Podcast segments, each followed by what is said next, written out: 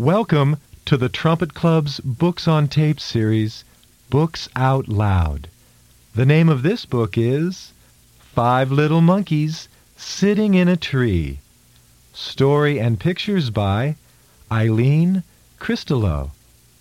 If you want to follow along in your book, this signal will help you. When you hear it, turn the page.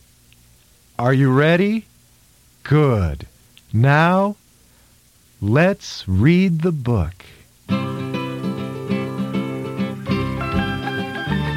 Five little monkeys and their mama walk down to the river for a picnic supper.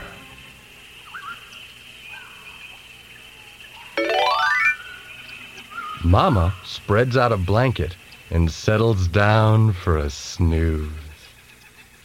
While five little monkeys climb a tree to watch Mr. Crocodile. Five little monkeys sitting in a tree tease Mr. Crocodile. Can't Catch me! Along comes Mr. Crocodile.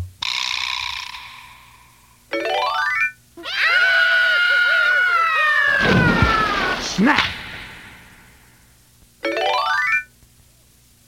Oh no! Where is she? Four little monkeys sitting in a tree tease Mr. Crocodile. Catch me! Along comes Mr. Crocodile.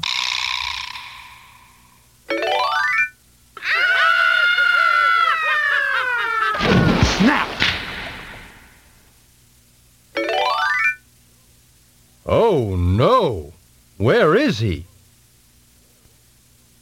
Three little monkeys sitting in a tree tease Mr. Crocodile. Can't catch me! Along comes Mr. Crocodile.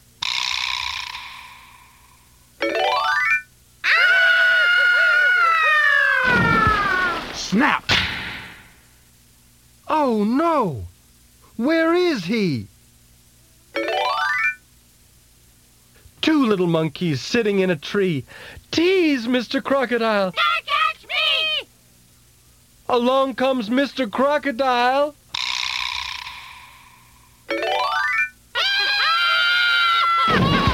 Snap! Oh no! Where is she? Now there's only one little monkey sitting in the tree, teasing Mr. Crocodile. Along comes Mr. Crocodile.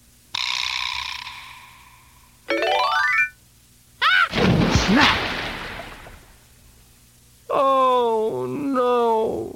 There are no little monkeys sitting in the tree. But wait! Look! One, two, three, four, five. Five little monkeys sitting in the tree. Their mama hugs them. Their mama scolds them. Never tease a crocodile. It's not nice and it's dangerous. Then five little monkeys and their mama eat a delicious picnic supper.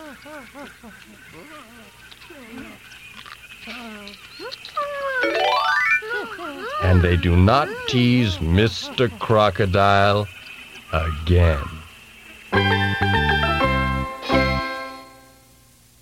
Now, here come the five little monkeys with their special monkey song called The Monkey Chant. Hey, did you like the book? Great. Now join us monkeys for the monkey chant.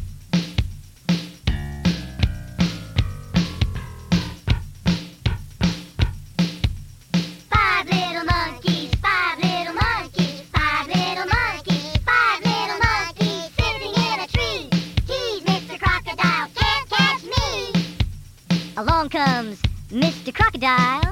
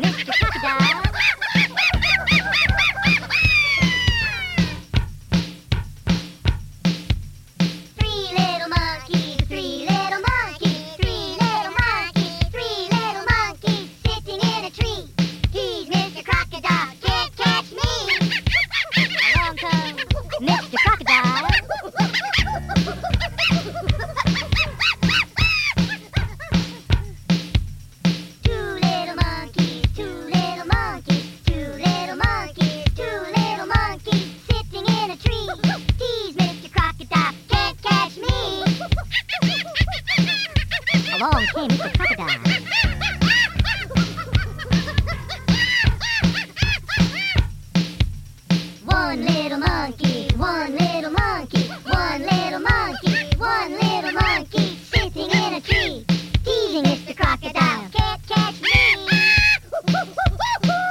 Along came Mr. Crocodile.